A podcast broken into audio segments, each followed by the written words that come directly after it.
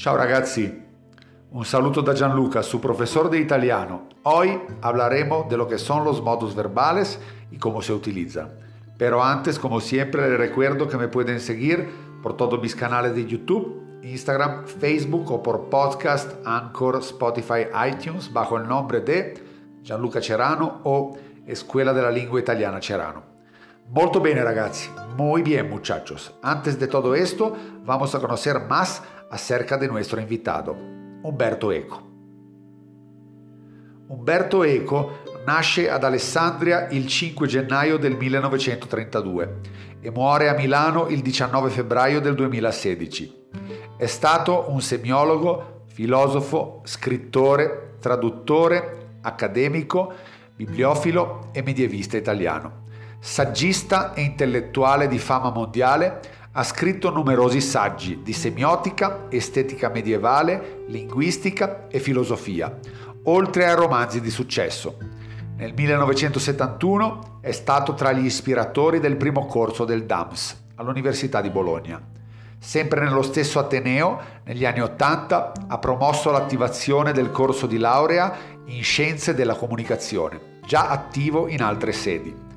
Nel 1988 ha fondato il Dipartimento della Comunicazione dell'Università di San Marino. Dal 2008 era professore emerito e presidente della Scuola Superiore di Studi Umanistici dell'Università di Bologna. Dal 12 novembre del 2010 Umberto Eco era socio dell'Accademia dei Lincei per la classe di scienze morali, storiche e filosofiche. Tra i suoi romanzi più famosi figura Il nome della rosa tradotto in più di 40 lingue, che è divenuto un bestseller internazionale, avendo venduto oltre 50 milioni di copie in tutto il mondo. Da quest'opera sono stati tratti un film ed una serie televisiva. Muy bien, entonces hemos conocido algo más acerca de este grande escritor, Humberto Eco, muchachos, y ahora sí, vamos a hablarle de los modos verbales. Muy bien. En la lingüística, muchachos, el modo siempre es una de las tres principales categorías que compone la gramática. Il modo verbale indica la actitud con la cual el hablante presenta la acción expresada por el verbo. En italiano tenemos sette modos verbales, cuatro definidos, tres indefinidos. Estos modos son indicativo, congiuntivo, condizionale, imperativo, infinito, participio y gerundio. Ahorita vamos a ver, por ejemplo, con el verbo parlare, todas las siete situaciones con los siete diferentes modos. Empezamos con l'indicativo. Io parlo lo spagnolo, yo hablo el español. En este caso, nos estamos expresando por medio del modo indicativo. L'indicativo nos indica hechos reales objetivos, así como por ejemplo el imperfetto, io parlavo, il passato prossimo, io ho parlato, il trapassato prossimo, io avevo parlato, o anche il futuro semplice, io parlerò, e il futuro anteriore, io avrò parlato. Todo esto indican acciones o hechos que vienen considerados reales por el hablante.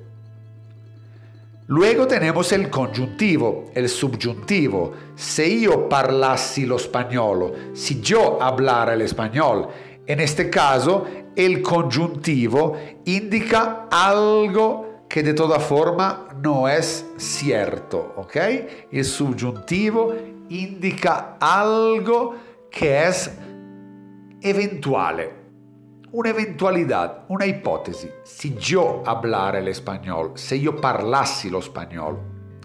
Luego tenemos el condicionale. Yo parlerei lo spagnolo. Yo hablaría el español. En este caso, el condicionale indica algo acerca de un deseo o algo que tiene que tener alguna particular condición para que el hecho se pueda llevar a cabo. Luego tenemos el imperativo o detto anche il modo imperativo, para mejor decirlo. Parla lo spagnolo. En este caso se entiende como una orden, el imperativo. Muy bien.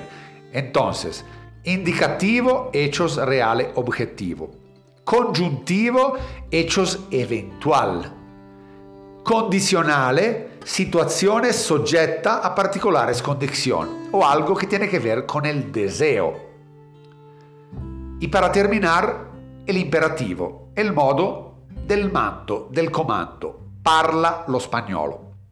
Y para terminar tenemos tres modos que son en cambio indefinido, que le hace falta o la persona o le hace falta también el tiempo.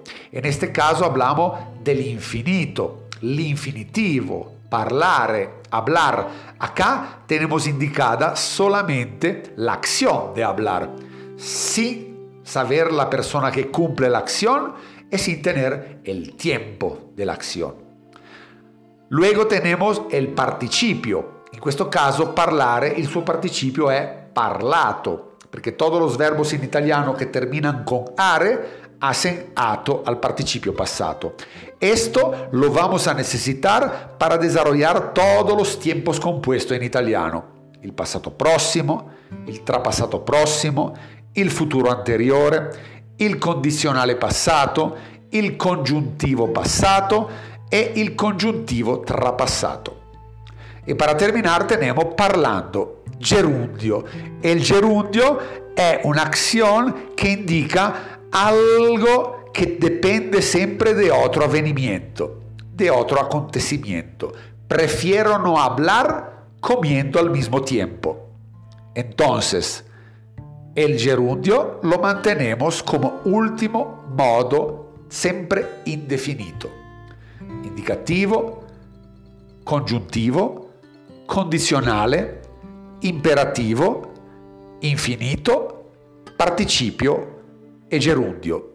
Los siete modos dell'italiano. Muchacho, ragazzi, grazie per la vostra attenzione e los espero muy pronto. Arrivederci da Gianluca, ciao!